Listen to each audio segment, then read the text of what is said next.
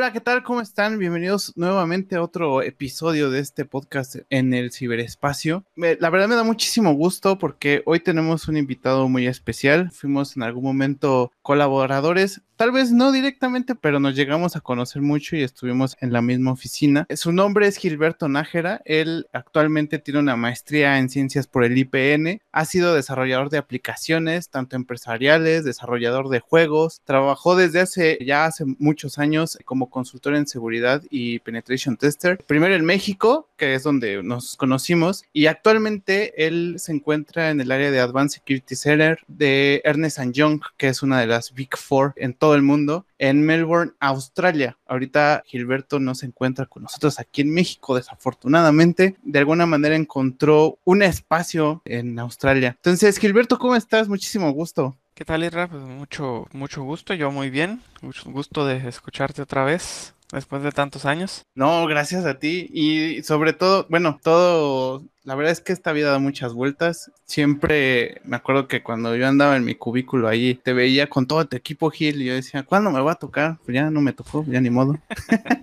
Pero bueno, y también la bienvenida también a nuestro estimado Gustavo, que ya es de la casa prácticamente. ¿Cómo estás, Gus? Hola, hola, ¿cómo están? ¿Todo bien? ¿Todo bien por acá? Y bueno, como siempre, agradecido de por estar acá. No, no, para nada, un gusto también de este lado. Y bueno, este podcast, Gil, eh, la verdad es que tratamos de hacerlo lo más amigable posible. Yo sé que a veces nuestra profesión es muy de traje y corbata, yo lo entiendo y es algo que pues nunca dejaremos de hacer, afortunado, desgraciadamente, eh, la verdad. Pero eh, siéntete en casa y la verdad es que, bueno, me gustaría primero empezar o, o la verdad es que yo creo que los podescuchas les gustaría saber cómo empezaste en esto de la seguridad de la información. Yo entiendo que me gusta mucho preguntar esto, Gil, porque aunque todos nos dedicamos a esto, todos empezamos diferente. Todos tenemos una historia totalmente distinta. Entonces no sé si nos te gustaría compartirnos algo así.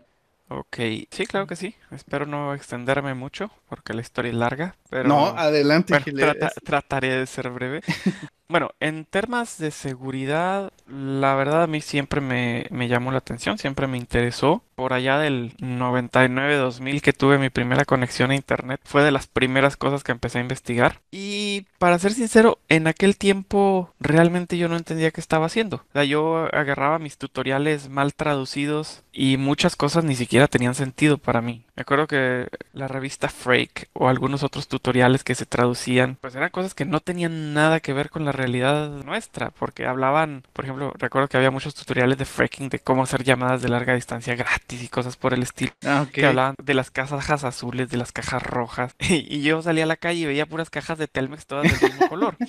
Entonces, ¿cómo funciona esto? No, no tenía idea, ¿no? Entonces, igual, y también, pues, los tutoriales o los cursitos de, de hackear Windows o de, de explotar tal vulnerabilidad o de... Realmente nunca pude en mi poca experiencia y en mis limitados recursos nunca pude poner a, funcionar un laboratorio real, un, algo que, realmente me diera una idea de, cómo se hacían las cosas. Sí, lanzaba mis escaneos de puertos y sí subía las herramientas y demás, que eran muy, muy limitadas para en, aquel entonces. Y pues por la inercia de, de las cosas que vas haciendo en la escuela, sales de la escuela, empiezas a trabajar, lo fui dejando. Y fue cuando empecé a, trabajar como desarrollador, pues me entró la idea esta de, dedicarme a la inteligencia artificial y cosas sofisticadas. Me fui a hacer la maestría. Mi maestría es en inteligencia artificial, no tiene nada que ver con la seguridad. Y bueno, terminé la maestría, por razones del destino no pude continuar haciendo un doctorado, que era mi, mi, primer plan, y ya dedicarme a la investigación por el resto de mi vida. Ok, ajá. En lo que esperaba por la oportunidad para, para entrar al doctorado, pues busqué trabajo. Y ahí fue donde caí en Smart Game Studios, que Smart Game Studios era filial de Smart Security Services en aquel entonces. Entonces la empresa de seguridad o gente que, que este, trabajaba en la empresa de seguridad fundó una empresa de juegos y ahí fue donde entré yo como desarrollador. Luego la empresa de juegos deja de funcionar y me ofrecen, primero me ofrecieron cambiarme a un área nueva que estaban creando que era de cloud. Entonces el boom de la nube estaba empezando y queríamos integrarnos a eso y ayudarle a las empresas a integrarse a la nube y demás. Tampoco funcionó. por cierto. Este, la gente todavía estaba muy, muy reacia a entrarle a cosas de la nube. Entonces me ofrecen una alternativa. Me dicen, oye, o te vas a atender la seguridad o ayudarle a los clientes con la seguridad en sitio, que era como ser como el security officer de, de los clientes. Ok. O te pones a hacer pentest. Pues vamos a hacer pentest, obviamente. Claro, claro. Este, y ahí fue donde en mi primer pentest, que fue una cosa bien graciosa, porque me recuerdo que pues yo ya había estado trabajando con la gente de seguridad un poquito, haciendo sobre todo revisiones de código, porque no había muchos res- desarrolladores en, la- en el equipo de seguridad. Ok. Gente que entendiera código y eso no, no había y pues me, me mandaban esos trabajos a mí. Cuando me llaman para el primer pentest, jamás en mi vida había hecho un pentest, no tenía mucha idea. El gerente en aquel entonces me avisa que voy a hacer un pentest y te dice, te voy a mandar una información que te va a ayudar. Y lo, y lo que me mandó fue un correo, un correo con cinco PDFs adjuntos, cada PDF era un libro. Órale. Este, Así nada más. eh, eso fue el viernes y el lunes empezaba. Wow. Bueno, obviamente no iba a hacer el pentest yo solo, iba a tener un, un pentester senior de ahí con, conmigo ayudándome. Y ya, el primer día del pentest, digo, hice lo que pude con los libros, traté de hacerme como que mi, mi acordeoncito de, de pasos y, y demás, para no quedar completamente en ridículo el primer día. Empezamos el, el pentest y ahí es cuando el- todas las cosas que yo había visto allá en el 98-99 empiezan a tomar sentido. Así es que para esto es un escáner, un escaneo de puertos. Oh, así que eh, así es como, como uso el puerto 40 445 cuando está abierto. Oh, así es como utilizo NetBIOS. Entonces ya empecé a, ya empezó a tener un poquito de sentido cómo funcionaban todas las cosas. Una disculpa si oyen ahí bebés hablando, pero tengo dos niños. Este, No, no, no, no te preocupes. este, que, que vinieron a visitar. Bueno, entonces así es como inicié en este asunto de la seguridad, haciendo los primeros pininos de pentest, muy bien asistido, por cierto, por Toñito, lo has de recordar. Ah, sí. Y bueno, ya de ahí seguí haciendo, seguí haciendo proyectos de pentest, seguí al punto de que en, en algún punto cuando tú entraste a la empresa, este, yo ya ten- estaba, era el, el líder de pentesters de, de la empresa y ya tenía, teníamos un equipito ahí de, Es correcto. creo que como 8 o 10 chavos aprendiendo a hacer pentest. Era, era el equipo elite. Era. Era, era el, el equipo, ¿cómo se dice? El equipo fancy, ¿no? Era el... ha- Había mucha gente que quería ser parte de ese equipo porque era el, el equipo que, que tenía caché, de, que hacía las cosas elegantes, supuestamente. Sí. Es que yo creo que, o sea, cuando empiezas en este mundo de la seguridad, una gran parte, o sea, llama la atención todo esto del hacking. O sea, digo, y antes creo que no era tan conocido. O sea, yo creo pues no sé, hace unos 10 años, por ejemplo, yo no hubiera escuchado jamás a mi papá decir hacker, o sea, ni de chiste. Hoy, hoy día ya es como de, ay, me hackearon, hasta mi papá me lo dice. Pero cuando inicias creo que es como lo primero, ¿no? ¿Tú cómo ves, mi estimado Gus? Sí, sí, yo creo que ahorita la palabra hacker está como más de moda, si se puede decir de alguna forma, porque ya sale más en las noticias, cada vez hay más ataques, cada vez es un tema que más personas conocen y bueno, inmediatamente la persona eh, escucha hacker y uno dice, ah, sí, yo, yo soy eh, pentester y también soy hacker, entonces la gente cree inmediatamente como que, "Ah, eres un hacker, eres una persona mala y no, no, no, ya va, o sea, soy un hacker, pero no hago cosas malas, lo que hago es algo bueno. Entonces sí, sí creo que está muy, muy en boga ese, ese tema. Súper, Sí, sí, y bueno, también me gustaría preguntarte, Gil, ¿qué, tú qué, o digo, ya nos comentaste cómo, cómo empezaste en este rubro y es muy interesante porque creo que algo que yo no tenía muy en mente era que fuiste desarrollador de aplicaciones o incluso hasta de juegos. Creo que para mí es encontrar una aguja en un pajar. O sea, rara vez encuentro o eres pentester o eres desarrollador. Entonces, creo que fue, un- le atinaste súper bien. Y bueno, me gustaría que me contaras, para ti, ¿cómo ha sido todo esto de trabajar en el mundo de la seguridad de la información? Cuéntanos más acerca de eso. Bueno, de inicio, retomando el tema de lo que la gente se imagina de ser hacker, pues en algún punto tienes tú la imagen esta del personaje este barbón desasiado de pelo largo que vive en el sótano de sus papás, ¿no? Claro, claro. Entonces, Seguramente así el- nos imaginan, ¿eh? No te preocupes. el primer, ¿cómo se dice? El primer dato que ves cuando conoces una empresa que se dedica a esto o la gente que trabaja en una empresa que, que se dedica a esto, pues que son personas como cualquier otro. Te los ves en la calle y no distingues que son hackers. Sí, claro. Incluso muchos van, como decías tú ahorita, ¿no? De, de traje y corbata. sí. Pero en cuanto al trabajo, es un trabajo muy, muy interesante. Es, y ahorita no es solo ser hacker, que también esa es otra cosa, ¿no? Que cuando alguien quiere dedicarse a la seguridad, o le cae la referencia de, de, la industria de la seguridad de la información, piensan en hackers inmediatamente. Una de las primeras cosas que me golpeó a mí cuando entré a esto es que los pentesters o los hackers son una parte, incluso podría decirse mínima de la industria de la seguridad. Sí. Hay muchas ramas y hay muchas maneras de llegar a esto. Puedes ser pentester, sí, pero también puedes trabajar en un SOC, también puedes hacer arquitectura, puedes ser un investigador forense, puedes, incluso he conocido gente que no tiene nada de perfil técnico, no saben hacer un script, no saben programar, no, no han estudiado nada relacionado a sistemas, pero se dedican a la concientización, a la ingeniería social, a la seguridad física, al diseño de políticas y procedimientos, que también son bastante útiles, aunque para muchos de nosotros se vean como aburridos. Pero aparte de ser un, un, área amplia, también es un área que te requiere no dejar de estudiar y no dejar de aprender porque es un área muy dinámica y que cambia día con día. Sí, yo creo que esa, Sí, es, podría ser la ventaja y la desventaja, ¿no?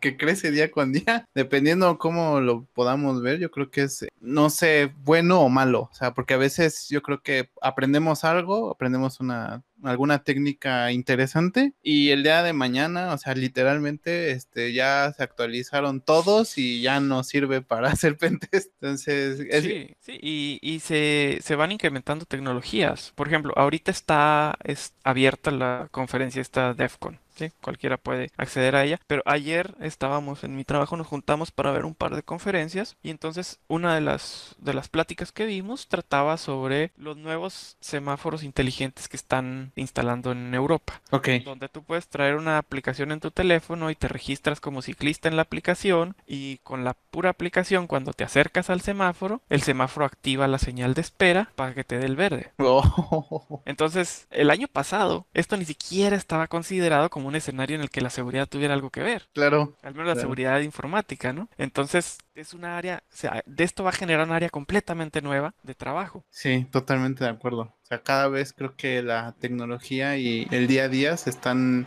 fusionando en todos los sentidos. Sí, sí. Y, y cada nuevo aparato que sale con una conexión a internet a veces te abre un, un área de nueva de estudio completamente. O sea, hace cinco años no se hablaba de, o bueno, hace cinco sí, pero hace siete, diez años no se hablaba de Internet of Things, no se hablaba, este, Claro. incluso ni siquiera se hablaba mucho de, de la seguridad en instalaciones industriales, por ejemplo. Sí, es, es correcto. También es, es un gran rubro. Entonces, sí, es, yo creo que la, para mí al menos el, el gran atractivo de esta área es que no te aburres. No hay forma de que te aburras trabajando en seguridad, porque siempre hay algo nuevo que aprender, siempre hay algo nuevo que va a salir, siempre hay un área a donde puedes dirigir tu atención si la que en la que estás ya no te está llamando tanto. Sí, es, totalmente de acuerdo. Creo que es, es algo que nunca dejará de ser interesante, sobre todo, y cambiante. O sea, creo que eh, eso es algo que podemos rescatar de, de esa visión. Y no sé tú qué piensas, Gustavo, ¿qué te parece eh, el tema? Sí, no, de- completamente de acuerdo. Yo creo que cada vez más, mientras los,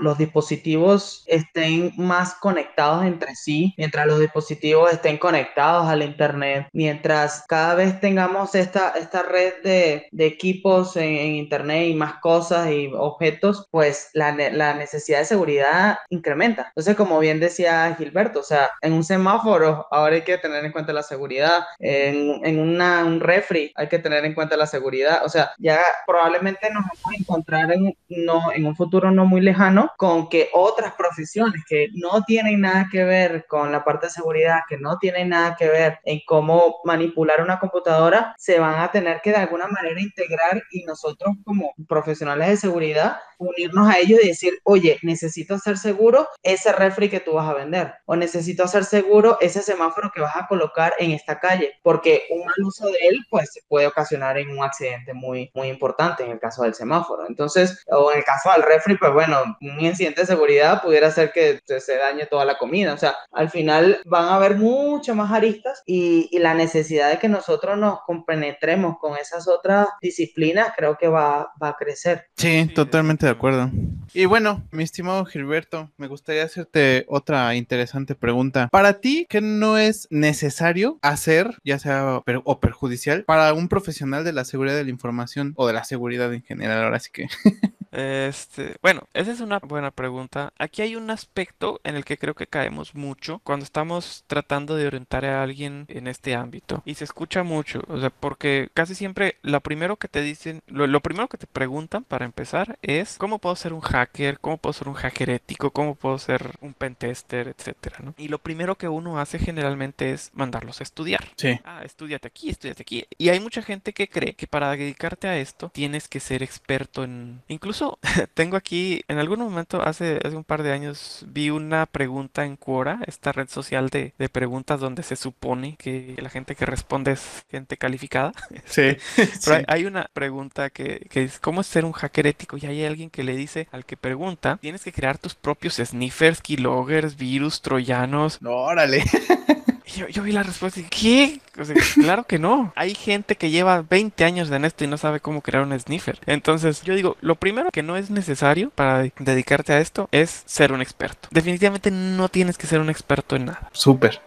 No tienes que saber compilar tu propio kernel, no tienes que saber desarrollar herramientas, no tienes que saber todo de redes y de sistemas operativos y de programación. Tienes que tener en- entendimiento de lo básico, pero para empezar a trabajar en esto no tienes que ser un experto. Porque eso es, para mí, lo que he visto mucho es que eso es una barrera. Hay gente que no se anima a mandar una solicitud de empleo porque no es un experto. Ajá. Entonces no se necesita ser un experto. O sea, tienes que tener el interés, sí, tienes que tener un cierto nivel de conocimientos básicos en el área en la que te quieras involucrar. Puede ser pentest, puede ser cualquier otra, pero no tienes que ser un experto. Siempre se puede iniciar de- desde una posición junior, digámosle. Y la mejor manera de aprender es con experiencia. Claro. Y la mejor experiencia la tienes en una empresa real que se enfrenta a problemas reales. Sí, totalmente de acuerdo. Y yo creo que, y bueno, no sé si me dejarías tú eh, resumir esa visión con el tema de, pues mientras uno sea curioso, porque pienso que igual podríamos no ser tan expertos, pero si uno no es muy curioso, que digamos, muy probablemente nos quedemos en el primer NMAP y ahí quedó. Así Sí, de, sí, no- o sea, no, no tienes que ser experto, pero sí tienes que tener la, el deseo de aprender, definitivamente. Sí, to- totalmente de acuerdo. Y, y yo creo que, supongo yo que todos empezamos así. O sea, eh, yo igual, o sea, creo que me acabas de relajar, Gil, porque yo dije, pues yo era de los que pensaba que uno tenía que ser experto, entonces bendito sea Dios, no necesito ser experto. Entonces, este, No. ya, ya es un check. es un check. Fíjate, porque a lo mejor esta historia todavía no te la he contado, Gil, pero en realidad mi expertise se fue más allá justamente al tema un poquito más aburrido que este, todo esto de las normas, de ISO 27000, del desarrollar políticas, procesos, que también digo, tiene su grado de curiosidad, pero no sé, creo que el hecho de conocer la, la técnica se me hace un poquito, no sé si necesario, pero sí algo imprescindible para por lo menos entender al cliente, ¿no? Por lo menos. Es, es un complemento, definitivamente. Pero igual, o sea, tú puedes desarrollar una política de seguridad consistente solo entendiendo cómo funcionan los ataques. No tienes que saber hacerlo, ni tienes que, que ser capaz de Totalmente de acuerdo. conseguir el domain admin en De la empresa, ¿no?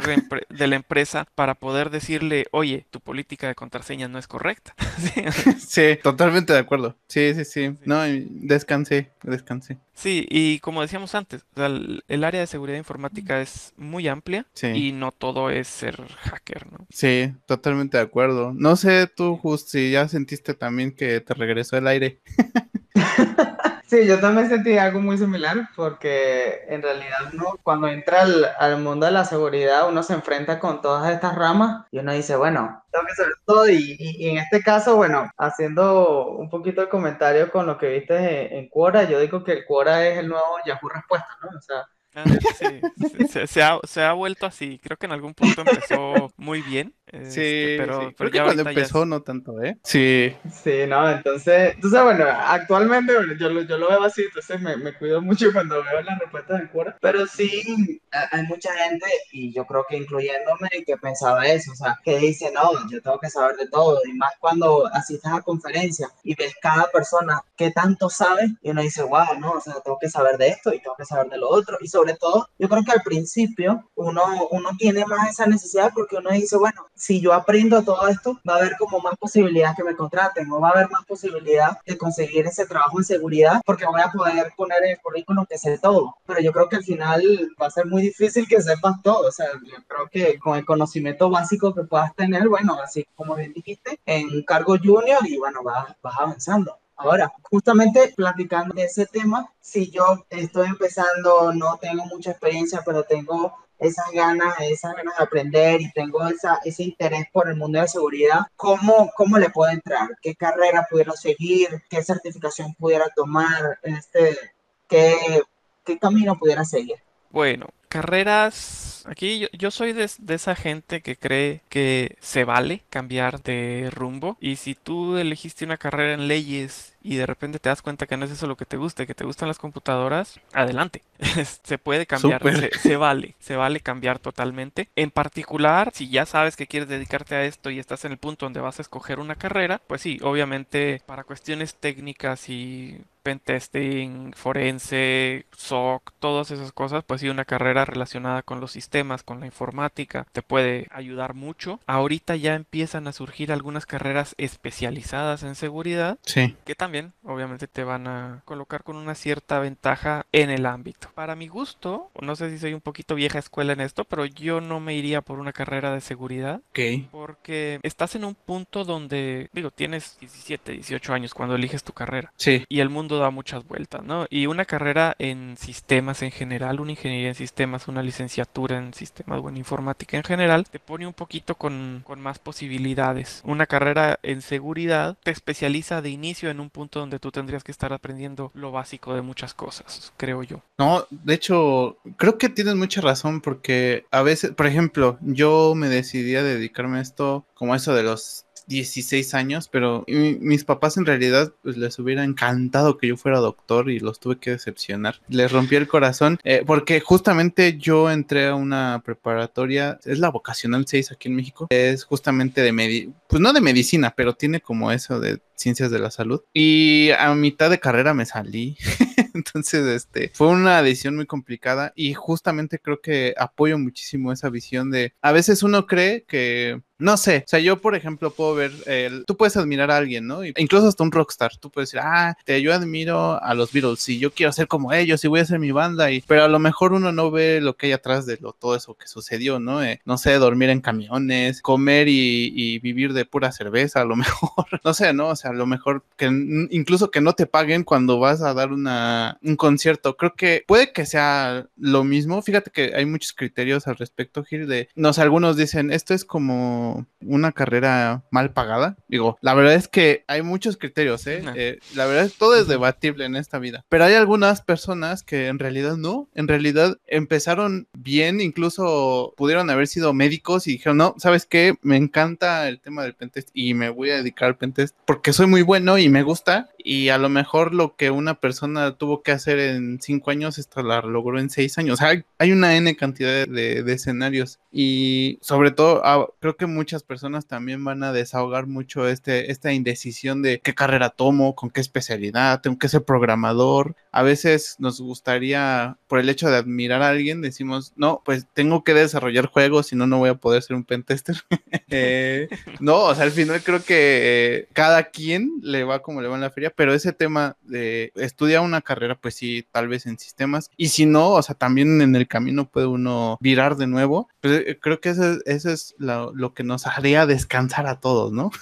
Sí, es- definitivamente, o sea, se vale cambiar de opinión. Y hace poquito leí en el Twitter de, de seguridad de, en inglés, de algunos personajes de seguridad en inglés, alguien hizo justamente esa, esa pregunta, así de cuéntame tu historia de cómo te metiste a la seguridad. Y ves las historias y hay gente que pasaron de robar tiendas de conveniencia a Ok. pentesters profesionales, ¿no? Sea, que me atraparon robando una tienda, me metieron a la cárcel, en la cárcel aprendí a programar, te salí, me conseguí un trabajo. Hay una cantidad de historias, otros que es, problemas de drogas y que cayeron en, que fueron homeless y, y otros que eran abogados y se cambiaron de rubro y otros que siempre quisieron hacer eso desde niños y toda su vida estuvo enfocada a aprender a hacer eso. Entonces hay muchas historias muy distintas, todas los llevan a que, pues bueno, descubrieron que les gustaba esto, descubrieron que les apasionaba la seguridad y las computadoras y a eso se dedicaron. Súper, no, súper interesante. Ah, no, ya. no se vayan a poner a asaltar tiendas de conveniencia, por favor. eh, no, ¿qué tal si es y- parte y del si lo camino? hacen, no digan que yo les dije. Sí, ¿no? O sea, ya todos, Lo- no, lo pues tengo que ir. Voy a usar, voy a usar el disclaimer de los 90, lo hago con fines educativos. Úsalo con tu- por tu propia responsabilidad, sí, sí, sí. Vamos a ocupar al tío Ben en este podcast, así de todo poder conlleva una gran responsabilidad, entonces no lo haga usted en casa. Sí. Súper. Oye, pues la verdad es que qué interesante. Eh, es algo, o sea, de, esto tiene, como bien dice Gustavo, muchas aristas y se puede, o sea, incluso ni, la, ni siquiera la edad creo que es un tema que te limite para, para dedicarte, pues no pentest, sino a la programación, a... Y yo creo que podría aplicar en, en la gran mayoría de, de carreras. Digo, a veces tal vez, no sé, algunas son más complicadillas, me imagino yo, como medicina, que tal vez ahí sí estaría medio complicado. O sea, ser un ingeniero y de repente irte para el otro pues sí está medio difícil, me imagino yo, ¿no? Pero bueno, yo creo que eh, aún así po- podría haber sus, sus vertientes en donde pueda caber el escenario, ¿no? Eh, de lo que estamos hablando. Y bueno, me gustaría contarles a todos los que nos están escuchando. Gilberto, digo, aparte de que sí es, es un excelente amigo y pues, sobre todo lo conozco en persona, pero una de las razones por las que me costó muchísimo invitar a Gilberto es una persona muy payasa. No, es cierto, no es cierto. Eh, no, para nada, para Tampoco, nada. Tampoco. Tampoco, no. No, pero la verdad es que una de las razones por las que lo invitamos es Gilberto ha, ha escrito dos libros, dos libros en inglés, o sea, es un mexicano rompiéndola en Australia, o sea, creo que eso a, a cualquiera nos daría muchísimo orgullo y sobre todo los libros, pues eh, gracias a Dios no son de superación personal, o sea, es algo que se agradece. Los libros son de, de Kali Linux. Jamás haría algo así. Jamás. Sí, bueno. Bueno, ya dijimos que no nos podemos cambiar. Ah. Y bueno, estos dos libros que son, yo los conozco, yo los compré, eh, he tenido la oportunidad de leerlos, en lo personal son muy buenos. Uno es eh, en solitario, digámoslo así, el otro tuvo ya una colaboración. Y no sé, Gil, nos, me gustaría que nos platicaras cómo fue que te aventaste a hacer un libro sobre todo y pues más o menos de qué trata, ¿no? Porque ahora sí que el autor es el que importa aquí. Ok, bueno, gracias por la presentación. ya, si me estuvieras viendo ahorita me verías que me sonrojé y todo. Ah, Bueno, de hecho, el primer libro lo escribí estando en México. También igual, una cadena de eventos afortunados que me llevó a eso. Yo era revisor técnico de la editorial. Los libros técnicos que la editorial publica los pasan a través de revisores técnicos para asegurarse de que todo lo que el libro dice funciona y es verdad. Entonces, yo era uno de esos revisores técnicos para un libro de pentesting que ellos estaban haciendo. Y en esto sale la oportunidad de que querían sacar otro libro que acompañara a ese. Y me, me ofrecieron el libro a mí, lo acepté con todo gusto y empezamos a trabajar. Este libro es el cookbook o el recetario de pentesting de aplicaciones web. Es un libro en formato, bueno, como el nombre lo, lo dice, de recetario, que contiene básicamente guías paso a paso de cómo hacer ciertas cosas. El libro se llama Kali Linux Web Penetration Testing Cookbook. Está publicado con Pact Publishing. Está en Amazon, por cierto. Lo pueden comprar en Amazon, también en la misma editorial. Tiene una bastante buena distribución. Hay varios, eh, incluso la, la tienda de libros de Apple también lo vende. Y bueno, el libro es este trata, o traté yo de, poner en este libro, desde montar tu laboratorio para hacer tus pruebas en casa, hasta ir paso a paso en el proceso de pen testing de una aplicación web y cubriendo los ataques más comunes y también incluyendo una sección de cómo solucionar los problemas, cómo evitar esas vulnerabilidades desde el punto de vista de un desarrollador. Que esta fue una de las grandes carencias que vi yo en muchos libros de pentesting que estuve revisando cuando iba a escribir este, que realmente todos te dicen cómo hacer los ataques, cómo usar tal o cual herramienta, pero había muy poca información sobre cómo resolver los problemas. Y ese es el objetivo del pentest, a final de cuentas. Claro. Como pentester profesional, tú no puedes ir a decirle a un cliente, mira, te hackeé, aquí están tus passwords, aquí está tu base de datos, aquí... y ya. Te acabo de desnudar, ahora vístete. no puedes hacer eso con un cliente porque pues, lo dejas en la misma, ¿no? Hasta mal le vas a caer y, y, muy probablemente no te vuelvan a contratar. Entonces, el objetivo del pentest es encontrar los problemas y ayudarle al cliente a resolverlo, decirle cómo lo resuelves. Sí. Entonces, ese fue uno de los objetivos en este libro. Han salido dos ediciones. La de, les recomiendo más la segunda edición, ya depurada. Quité algunas cosas que me di cuenta que a lo mejor no iban en un libro de web pentesting. Agregué otras, nuevos ataques, nuevas técnicas. Salió en 2018. Ya me me toca renovarlo otra vez. Ah, sí, estaré listo, Eh, estaré listo para. Eh, sí, no, no me han solicitado que lo renueve todavía, pero bueno, probablemente me toque. Este es en cuanto al cookbook. Básicamente son instrucciones paso a paso de cómo realizar ataques, cómo descubrir vulnerabilidades, porque también esa es otra, otra carencia que yo noté, sobre todo en tutoriales de internet y en algunos cursos. Es de que, ah, ¿cómo explotas un cross-site scripting? ¿Cómo explotas un SQL injection? Y sí, ¿cómo lo explotas? Pero ¿cómo lo encuentras? ¿Cómo sabes que una página es vulnerable? Ah, y a veces es el, ese es el punto donde alguien alguien que está empezando se detiene. Porque sí, haces los tutoriales, haces tu laboratorio, sabes explotarlo, sabes todo el procedimiento para explotarlo, pero a la hora de que estás haciendo en una aplicación real, no sabes dónde está esa vulnerabilidad, tienes que encontrarla. Cierto. Entonces, un poquito el ver qué indicadores me dicen que esa página puede ser vulnerable o no. El otro libro se llama Web Penetration Testing with Kali Linux. Es la tercera edición en la que yo participé.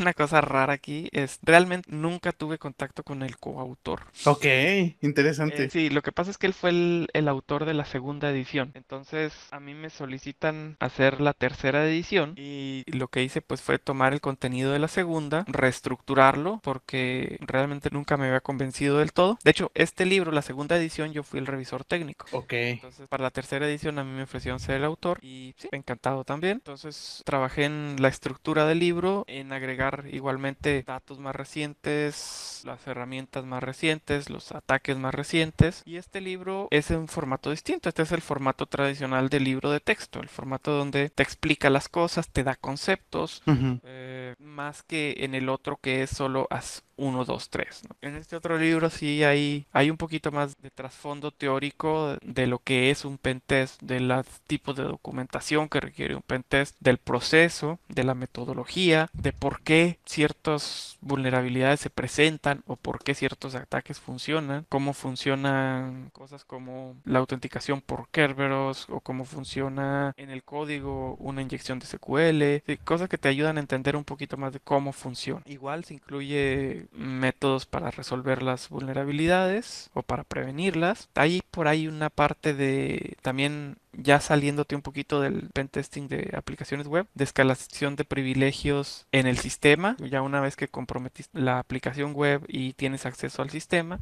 ¿qué haces con eso? ¿no? Un poquito de cómo puedo escalar privilegios en Windows y en Linux, cómo puedo ir un poquito más allá.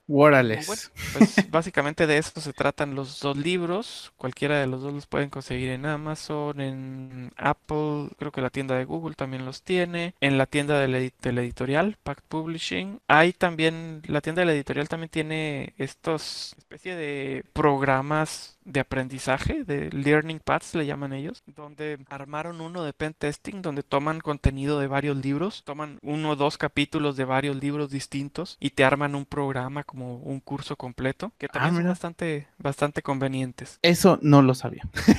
sí. Y tienen video tutoriales y tienen un montón de cosas más también, por si quieren darse una vuelta por packpublishing.com. Súper. Oye, pues mira, Gil, la verdad, sinceramente, mis felicitaciones. A mí sí me tocó ver ese momento en justamente en Smart cuando te presumían todos y te presumíamos todos cuando hiciste ese libro, porque de, como bien mencionas, ese lo, lo pudiste realizar aquí en México. No sabes el orgullo que se siente que un mexicano, un latino la esté rompiendo en Australia y sobre todo en una Big Four, que pues no, no todos aguantamos ese, ese, e, ese estrés.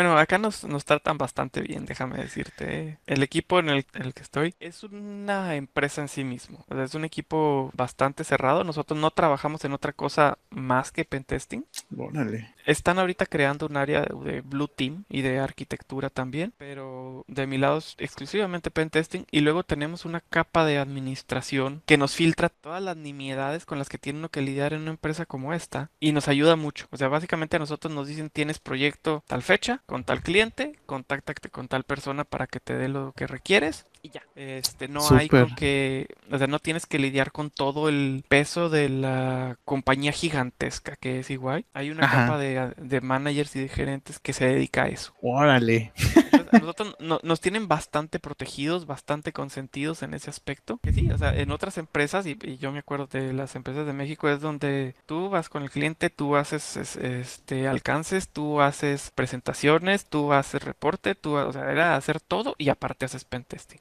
Ajá, sí, Y eso está padre porque te das cuenta de cómo funciona la compañía en general, de cómo Claro. funciona la industria en general. No está tan padre porque no te deja enfocarte, porque a veces quisieras tú pasar un día más haciendo pruebas para lograr ese administrador que se te quedó pendiente en X empresa, eh, pero no lo tienes porque tienes un montón de, de cosas pendientes que hacer y entonces tienes que básicamente reducir tu alcance en las pruebas como tal. Sí. Entonces, por ese lado, no, no he sentido yo todo el peso de, de trabajar en una, en una Big Four y me gusta bastante. Me gusta no, no tener que lidiar con todo eso.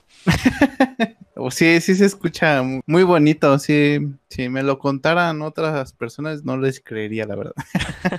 Pero no sé, Gustavo, ¿tienes algún comentario? Fíjate, Qué interesante, ¿no? ¿No te parece? Sí, definitivamente. De verdad que escuchando a Gilberto con, toda su experiencia y, esa, trayectoria que ha tenido, pues es muy interesante. De hecho, en el Inter estaba revisando allí en Pocket Publishing, revisando la- las carreras y, y los libros, pues, y específicamente el libro de Gilberto, y de verdad que, que más bien uno de este lado que está interesado en aprender, que está interesado en ya buscar más información, que una persona se dedica el tiempo para poder hacer un libro y sobre todo mexicano, pues eso es de, de mucha utilidad y, bueno, qué bueno que, como bien dices, no se siente el peso de esa Big Four, ¿no? Uno ve esas empresas dice, wow, esto está como muy complicado tener esa presión y resulta que uno ya estando adentro a lo mejor lo ves distinto o inclusive dependiendo del país también pueden tener maneras distintas de trabajar. Entonces eso también le da a uno como cierto, cierto respiro de decir, bueno, a lo mejor sí, sí me aviento con una Big Four porque sé que voy a poder tener un ambiente de trabajo y que me va a poder desempeñar y que no, no va a tener tanta presión. Sí, totalmente de acuerdo. Pues la verdad es que me encantaría, yo no sé, a mí se me fue muy rápido el tiempo. Eh, sinceramente, ojalá después te podamos seguir robando, Gil. Yo sé y, conozco un poquito de cerca tu trayectoria y he visto, por ejemplo, que tienes algunos artículos muy interesantes. La verdad es que, aunque sea de lejos, por lo menos a mí me ha servido muchísimo de, ejemplo, sobre todo, de, para a lo mejor no, no lo sepan los demás, pero Gilberto, y a lo mejor se escucha mucho, pero eh, Gilberto es una persona muy tranquila. En la vida lo vi, eh, no sé, a lo mejor con los demás compañeros éramos un poquito más gritones, pero Gilberto siempre ha sido muy, muy tranquilo, entonces creo que es algo que, que me ha pues dado a, a entender que no es necesario a veces ser tan enojón para, para hacer las cosas. Entonces, te agradezco muchísimo, Gilberto, y no sé si quieras a, agregar alguna otra cosa.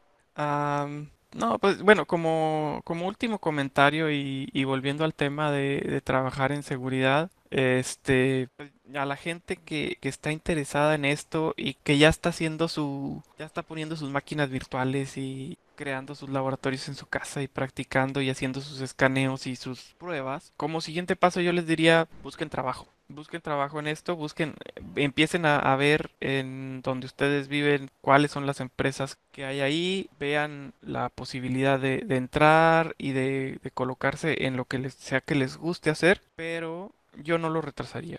Es decir, si ya tienen lo básico, si ya creen que pueden al menos entender las instrucciones y el proceso en una empresa, adelante. Porque muchas veces uno se espera de que, ay, no, no sé lo suficiente y ahí se quedan, y ahí se quedan y nunca sucede. Ok. Entonces yo les recomendaría buscarlo. Y pues ya por último agradecerte por esta plática muy amena, muy rápido se me fue también a mí. Y pues gracias por todas las cosas bonitas que dices de mí. qué, qué bueno que, que se haya quedado esa impresión este, de ahí del tiempo que estuvimos ahí en, el- en la misma oficina. Estábamos casi frente a frente, ¿no?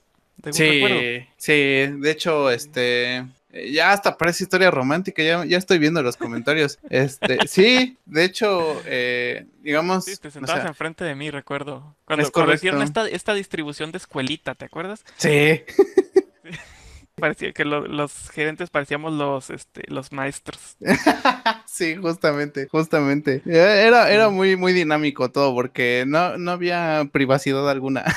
Ajá, sí, es- eso sí, sí recuerdo. Eh, pero no, pues, nuevamente muchísimas gracias. Gustavo, también muchísimas gracias por asistir a este, a este episodio. Y, y bueno, a todos los que nos escuchan, pues eh, ojalá y ya, ya tenemos patrocinador. Eh, eh, nos- eh, nosotros estamos colaborando con una página que es enigmaitsecurity.mx, la pueden visitar. Ellos son, digamos, una página hermana que nos ayuda a difundir este podcast y que llegue a sus oídos, a sus smartphones o donde tenga que llegar. Y pues esperemos que los puedan visitar. Siempre tienen artículos, eh, podcast y algunos temas eh, de interés sobre seguridad de la información y algunos otros temas de TI. La verdad es que es muy interesante. Entonces, pues muchísimas gracias a todos. Eh, espero que les haya gustado este capítulo y por favor llenen de spam este episodio para que me- puedan seguir animando a Gilberto que nos acompañe en posteriores episodios y así este lo podemos seguir molestando. Entonces, Ninguna molestia, ninguna molestia. súper. Entonces, muchísimas gracias a todos y nos vemos hasta la próxima.